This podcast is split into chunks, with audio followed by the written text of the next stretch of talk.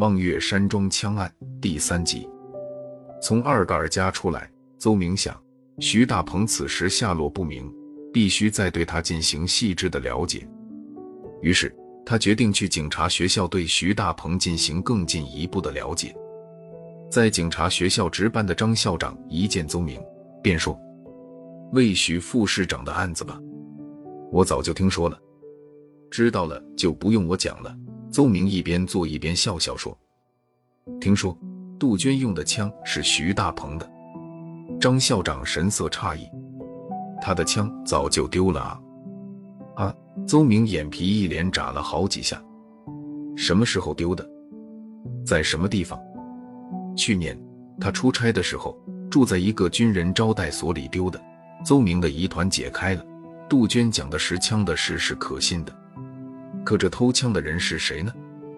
为什么偷枪？这投毒人又是谁？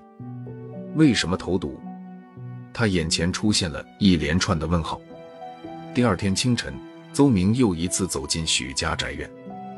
在他看来，凶手很可能是和许家有过节的人。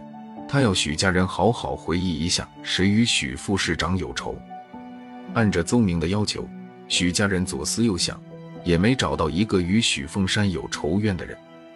出事那天晚上，也没有人来找过许凤山。邹明问马兰许副市长最近吃过什么药没有？马兰拿过一盒南宝来说，他这半年没吃别的什么药了，最近吃起了这个。邹明明白，这种药是一种新产品，不过 W 市的药房还没见到，市政府的小药房更是不会有的。邹明接药在手。端详了一番，抬眼问：“这药是从哪来的？”马兰说：“郑小涛带来的。”邹明问：“郑小涛是什么人？”马兰介绍说：“他是一军区郑军长的儿子，省里蒋副省长的外甥。”嚯，双料高干子弟！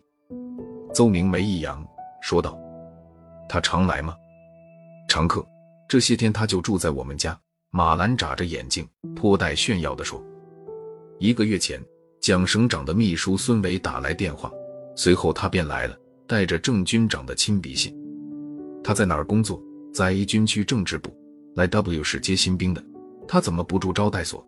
马兰嗫嚅了一下，欲言又止，拽了拽邹明的衣角，向他使了个眼色。邹明会意的跟他来到他的卧室。马兰悄声对邹明说：“他来后的第三天，孙伟又来了电话。”问我们看郑小涛这小伙子怎么样？我说小伙子挺好的。他说看他长相怎么样？我说美男子里。他嘻嘻笑了阵子，说蒋省长让我给他外甥和你家丽娜签个县礼。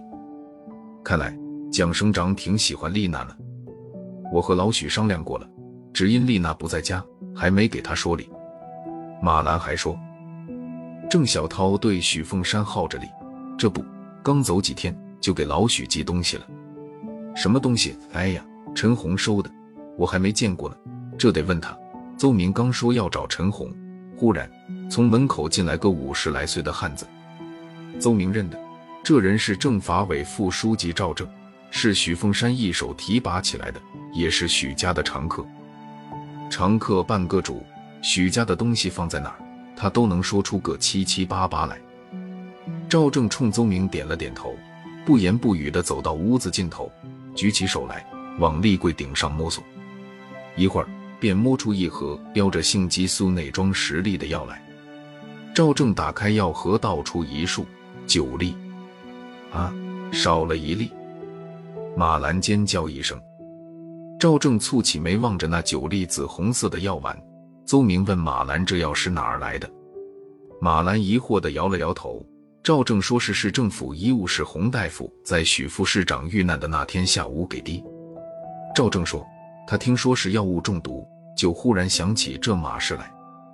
洪大夫给老许药的时候，他正好在许凤山的办公室里。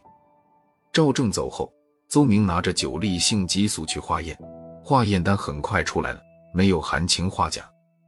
邹明想，会不会是最上边的一粒内装毒物，为的是不留痕迹呢？